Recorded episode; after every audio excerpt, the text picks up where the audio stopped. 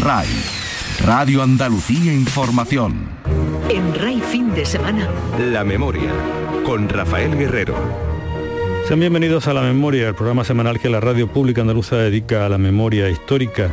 Hoy les ofrecemos la segunda parte de la entrevista con el historiador extremeño Francisco Espinosa Maestre sobre su último libro titulado Por la Sagrada Causa Nacional, Historias de un tiempo oscuro en editorial crítica donde muestra con detalle la situación de acoso e indefensión en que quedó sumida la población en la provincia de Badajoz tras la matanza golpista de 1936, en una investigación basada en la documentación judicial militar que permite reconstruir la degradación de la vida cotidiana sobre la que se cimentó la dictadura. Los saqueos contra las propiedades y los bienes de los vencidos no se limitaron al momento de la toma violenta de pueblos y ciudades, sino que siguieron durante meses y años. Primero se saqueaban las casas y después las cosechas, asegura el historiador que se lamenta de que no se hayan podido documentar las subastas controladas por la Guardia Civil para recaudar fondos para la causa nacional, ya que no se ha podido acceder a los archivos de ese cuerpo policial.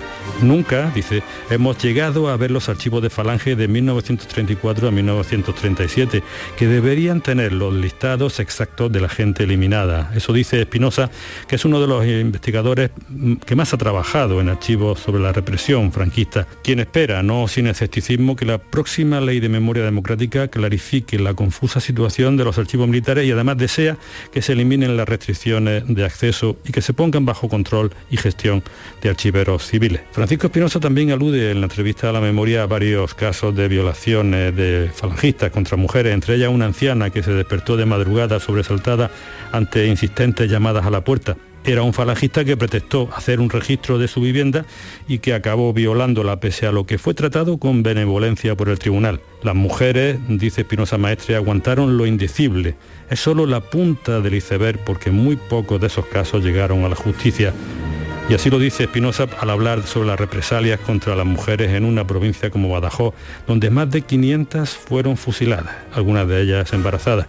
También ofrecemos hoy una entrevista con Consolación Barroso, autora de Liberados del Silencio 1936, Historias ocultas de Utrera, un libro que recupera la memoria de varias decenas de víctimas a través de sus descendientes, siendo ella misma la autora sobrina de uno de los 272 fusilados por los golpistas en ese pueblo sevillano. En Rey Fin de Semana, La Memoria. Radio Andalucía Información. Estoy tendido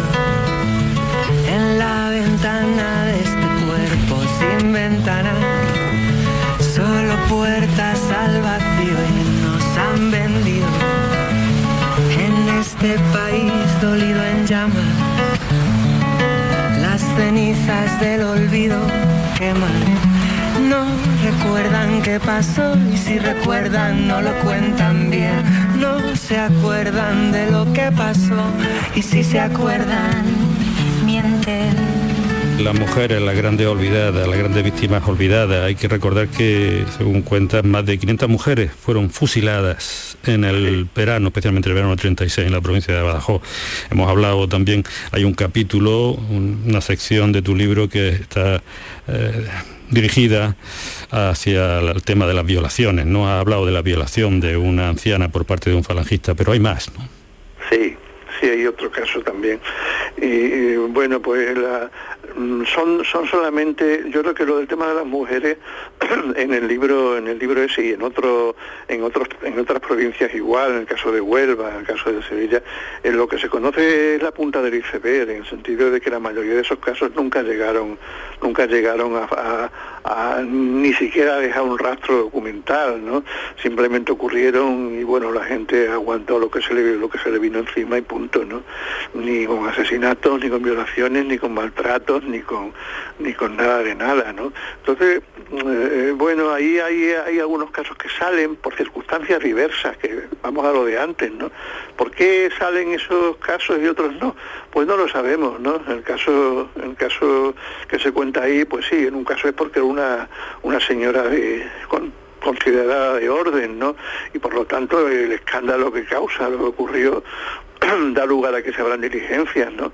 En el otro caso, bueno, fue una cosa tan escandalosa también que se promovieron, se promovieron acciones de diferentes tipos y bueno, lo único que ocurrió fue que como el, responsable era un falangista y era un hombre de familia de orden, pues no le pasó absolutamente nada, ¿no?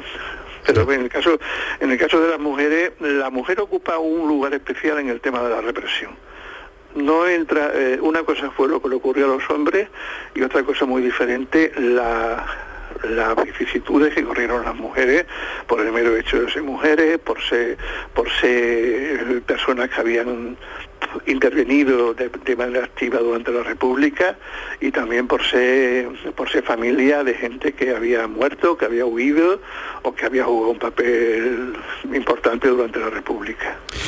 Hablemos también de los saqueos en las casas y tiendas de los republicanos que habían huido de una muerte segura o de los que habían sido asesinados. Y no me refiero ya a, los que habían huido o habían sido asesinados en caliente, cuando dejaban mm, varias horas para el desahogo de la tropa mora, para saqueos y violaciones, sino hasta un año después para explicar, mm, para expoliar lo que quedaba en, aquellas casas.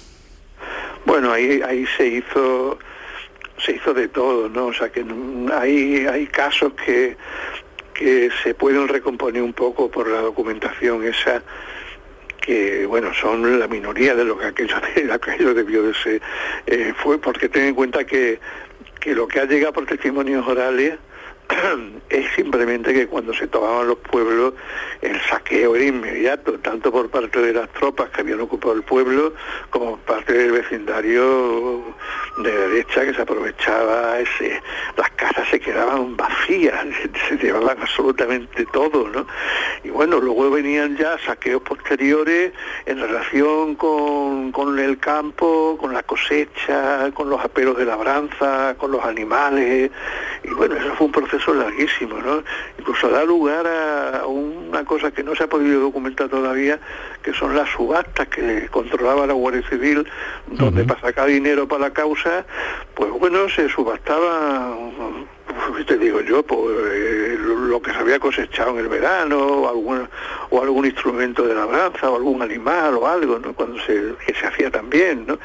Eso llevaba a la cuenta la Guardia Civil, pero de eso no se ha podido ver nada porque como lo archivas a la Guardia Civil tampoco se, tampoco se puede acceder tranquilamente a ellos, ni sabe, ni se sabe lo que ha sido de ellos, pero es una cosa que nos quedamos sin saberla. Sí, aludes también a las colectas patrióticas de las que también habla con detalle alguien que desde dentro del núcleo duro de Keipo vivió con pavor aquellos procedimientos como Antonio Bahamonde, aquí tengo su libro Un año con Keipo de Llano, es tremendo, es tremendo, contado desde, desde conocimiento interno. Eran colectas forzosas que servían además para el enriquecimiento impune de los jerefaltes y aláteres, ¿no? Sí, totalmente totalmente servía, claro, se sacaba dinero a todo el mundo, eran donativos entre comillas, hmm. Que se obligaba a pagar a la gente el dinero que fuese, y mientras más sospechoso fuese, mientras, mientras menos afecto fueras, pues más tenías que pagar. O sea que las listas que yo he puesto en el libro, cuando ves que alguien paga mil, dos mil, tres mil, pues estás viendo a una persona de ciertos medios de cierto medio económico, pero que no comulga, no comulga con la causa, ¿no? Entonces, bueno, eso eran especialmente sangrantes, mm, sangrados, ¿no? Pero igual te digo de gente que no tenía medio ninguno a la que se le hacía pagar 50, 100, 200, 500 pesetas, ¿no?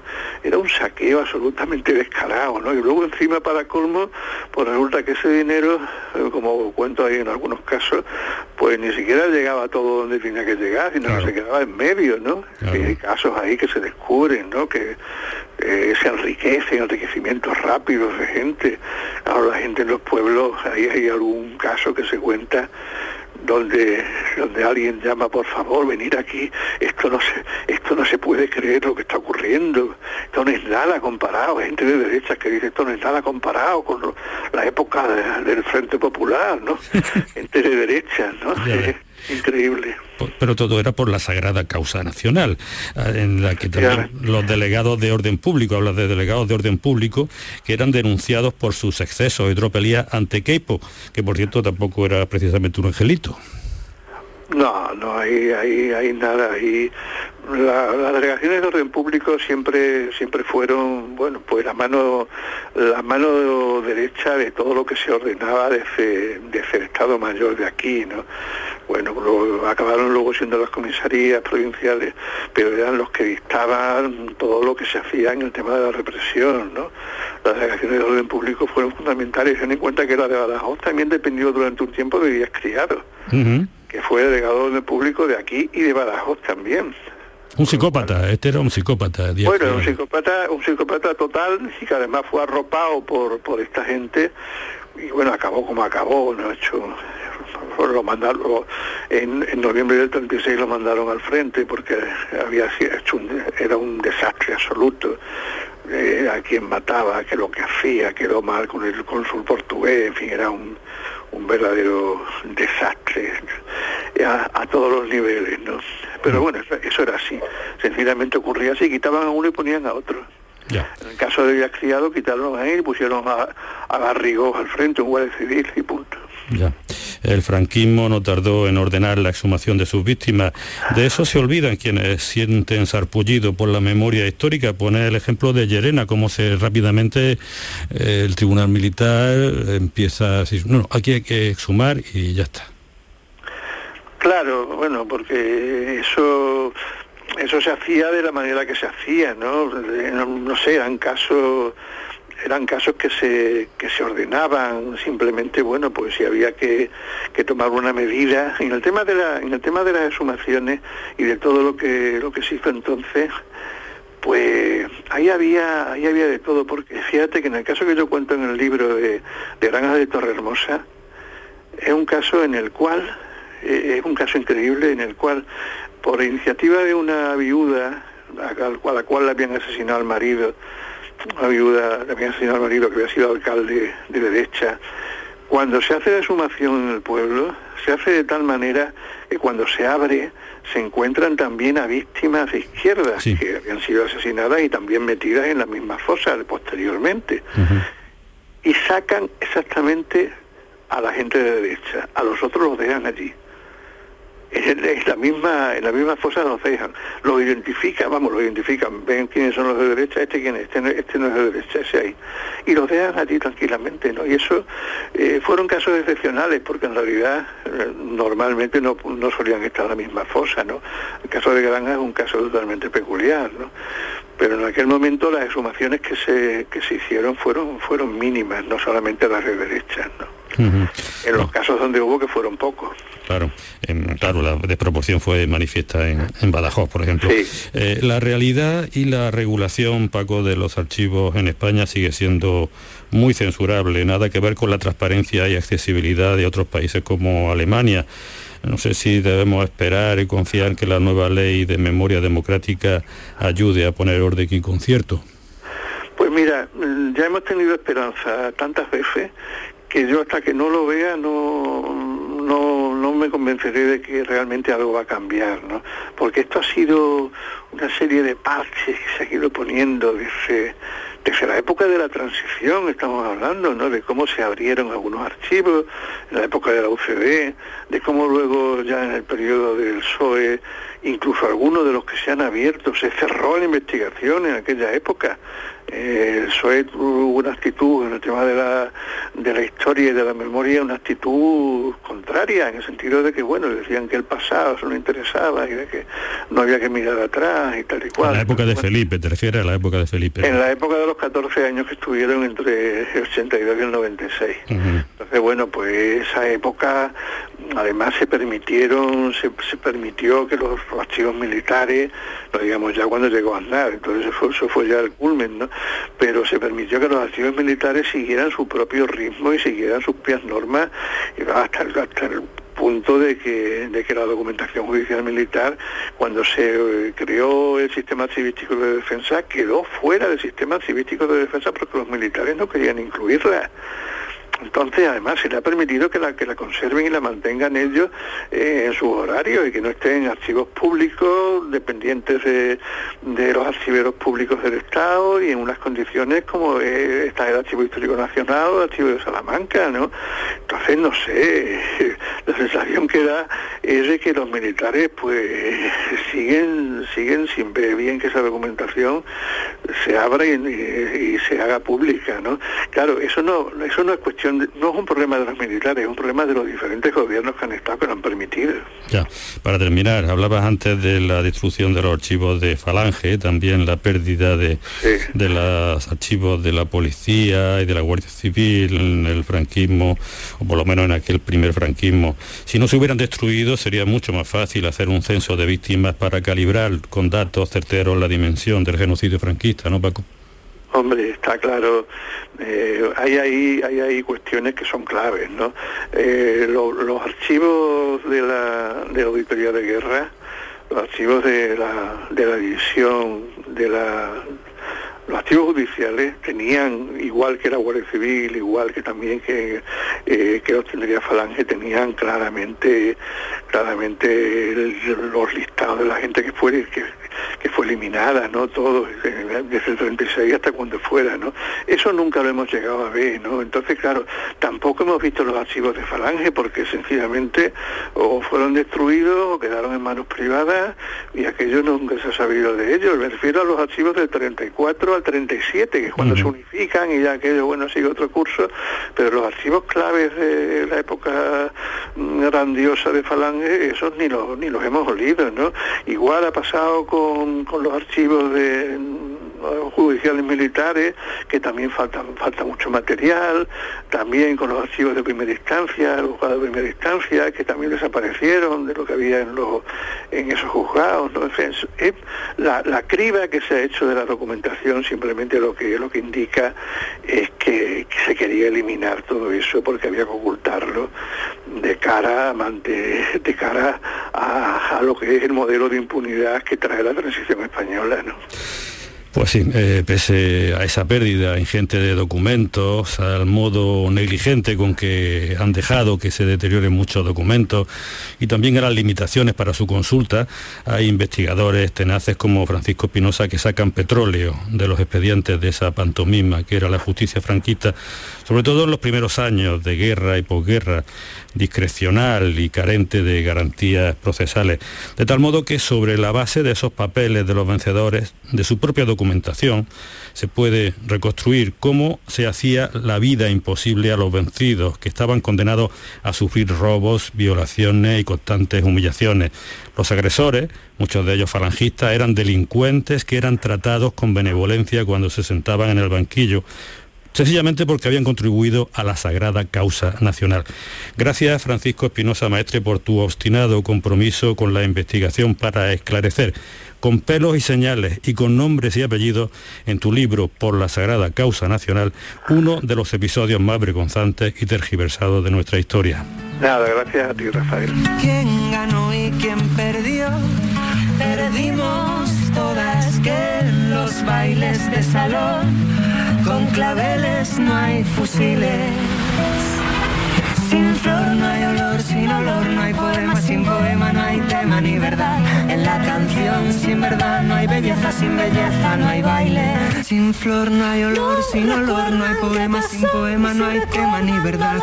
En la canción sin verdad no hay belleza, sin belleza no hay baile.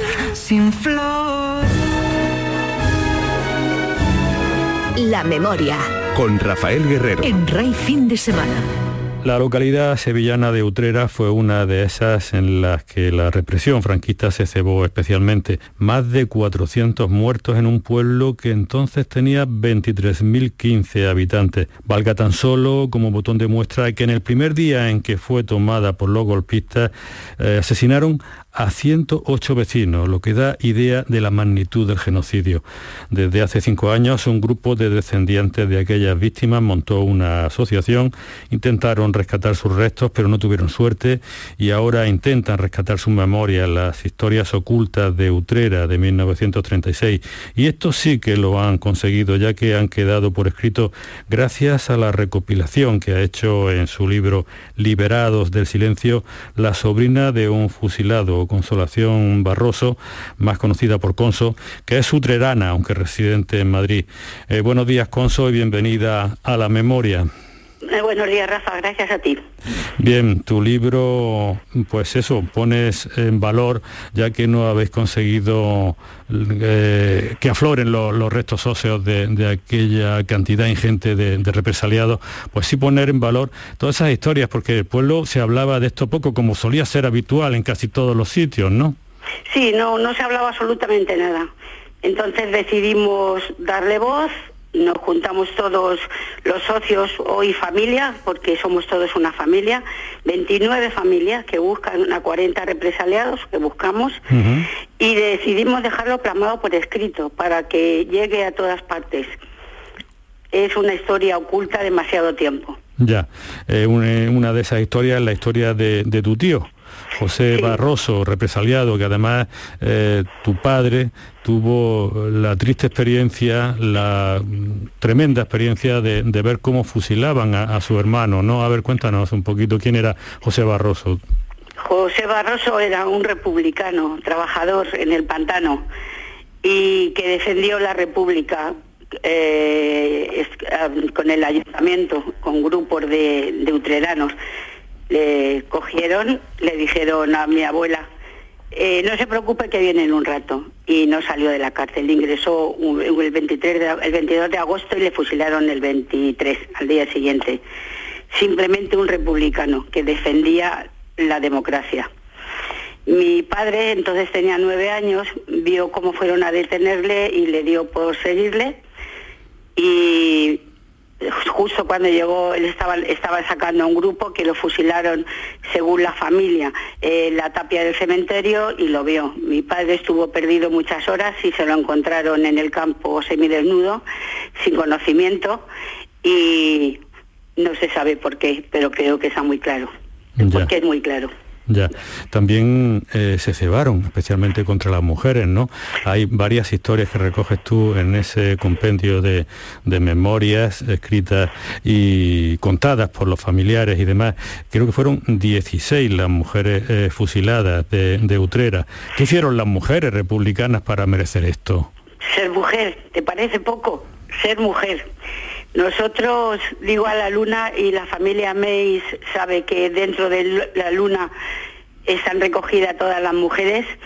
Mm, lo único que hizo fue pasear la bandera republicana cuando se ganaron las elecciones y después defendía a los pobres que no tenían para pagarse un abogado o alguien que les defendiera y ella les daba voz eso sirvió para que la cogieran, la raparan, la pasearan, bueno, no voy a seguir porque es muy penoso. Y acabaron con ella, cambiándole los nombres a los hijos. Toda la historia que contamos viene de su hija Dalia, que tiene 103 años, 103 años, que estuvo también en la guerra, defendió también, fusilaron a dos de sus hijos. Y, por fin este año, aprovecho para decirlo, el año pasado Utrera le dio una plaza, un mirador con el nombre de la luna, reconociendo las barbaries que hicieron con ella y con el resto de las mujeres. Han tardado los utreranos en reaccionar o gracias a vosotros está ya drenando este camino para que, para que pueda no solamente intentarse la recuperación de su memoria, sino también insistir en la recuperación de, de sus restos. ¿Por qué no aparecen los restos si eran tantísimos, eran más de 400? Bueno, ha habido, todo lo que sabemos es por voz populi, porque por escrito evidentemente no queda nada.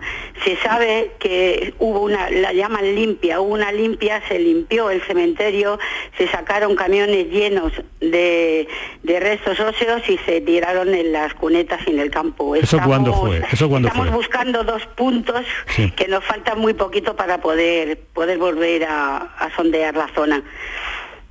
Digo que cuando... En los cementerios quedan poco. ¿Cuándo se produjo esa, mm, eh, ese vaciado de las fosas comunes de allí?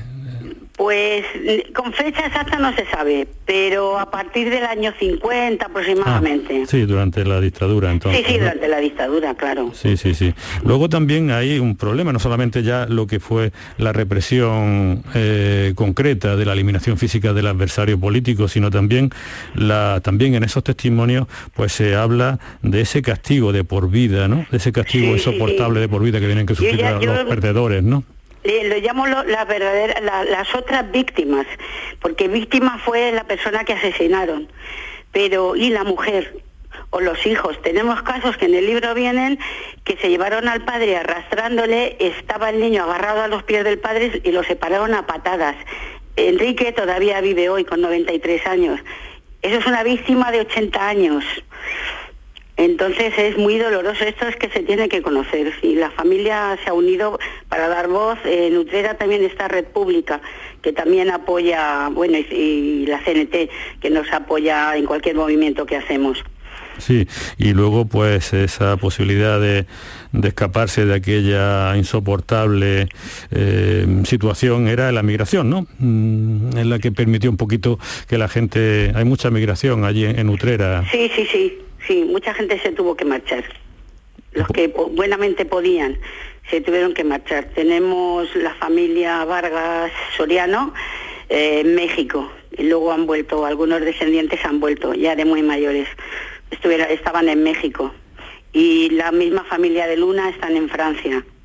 Sí, como, exiliado. Luego también como hubo exiliado, sí, sí, la emigración económica, supongo que también tuvieron que claro, ya en los años 60. Mi padre también en Marruecos. Nacimos, yo concretamente de, nacimiento es en Tetuán, en Marruecos. Lo que pasa es que ya sabes que los de Utrera nacemos donde queremos, ¿eh? ya, ya. Bueno, eh, la Asociación de Familiares, entonces, ¿qué, mm, planteamientos tiene ahora en el futuro? intentar otra vez hacer este, esta búsqueda de, restos, hacer más publicaciones o qué? Porque ahora está todo paralizado con el tema del coronavirus, lógicamente. Sí, pero... trabajamos por el teléfono. Ah. Eh, como lo llaman ahora, telemáticamente. Mm. Sí, tenemos, ya te digo, dos puntos que uno lo llaman los pinares y otro lo llamaban antiguamente el radar y estamos lo, porque claro las personas que no los pueden señalizar es gente muy mayor ya rondan todos los 90 años pero bueno no no descansamos estamos ahí. Y con el ayuntamiento lo que vamos a hacer que eso ya está aprobado de hecho ya están los arquitectos humanos a la obra se va a hacer un mausoleo donde enterrar todos los huesos que están apareciendo todos los restos porque muchas familias no no los han reclamado no existen y queremos que sigan juntos, los que vayan apareciendo. Tengan el apellido que tengan, somos todos una familia. Y eso ya está, ya se, ya se lleva a cabo. Queríamos inaugurar los mazos, cosa que va a ser difícil, pero sí, sí seguimos trabajando. Ya estamos haciendo exposiciones. La última fue en septiembre debido a esto del COVID, que lo llamamos fotos con vida. Y es que ponemos una foto y un resumen un pequeño resumen de lo que ocurrió, son 30 o 40 fotos, y lo vamos a lo damos a conocer durante una semana. Em, yo le he alucinado con chicos jóvenes que han venido de los institutos y, y no conocían nada de su pueblo, nada. Claro. Somos sus voces, dice la contraportada del Somos Sus voces, sí. Gritaremos al viento las historias que no vivieron. Viviremos por ellos. Pues nada, Conso, muchísimas gracias por tu aportación, por tu trabajo. Felicita a los compañeros de la Asociación de Familiares de la Fosa Común de Utrera. Y nada, ánimo. Un, pequeño comentario, Rafa. El libro de Liberados del Silencio eh, está colgado en internet eh, en Dropbox por si lo, se los quiere descargar alguien es gratis. ¿eh? Nosotros no buscamos hacer dinero. Muy bien, pues dicho queda, Conso. Gracias.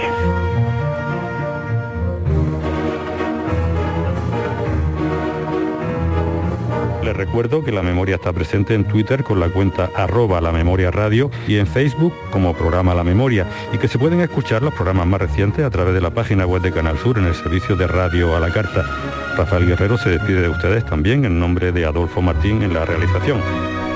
Les emplazo hasta el próximo sábado a las 9 de la mañana aquí en RAI en nuestra cita semanal con la memoria.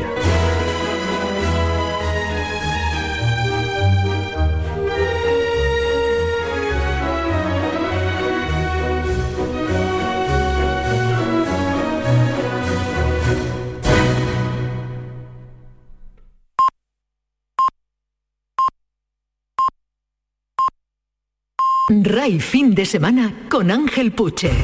RAI, Radio Andalucía Información.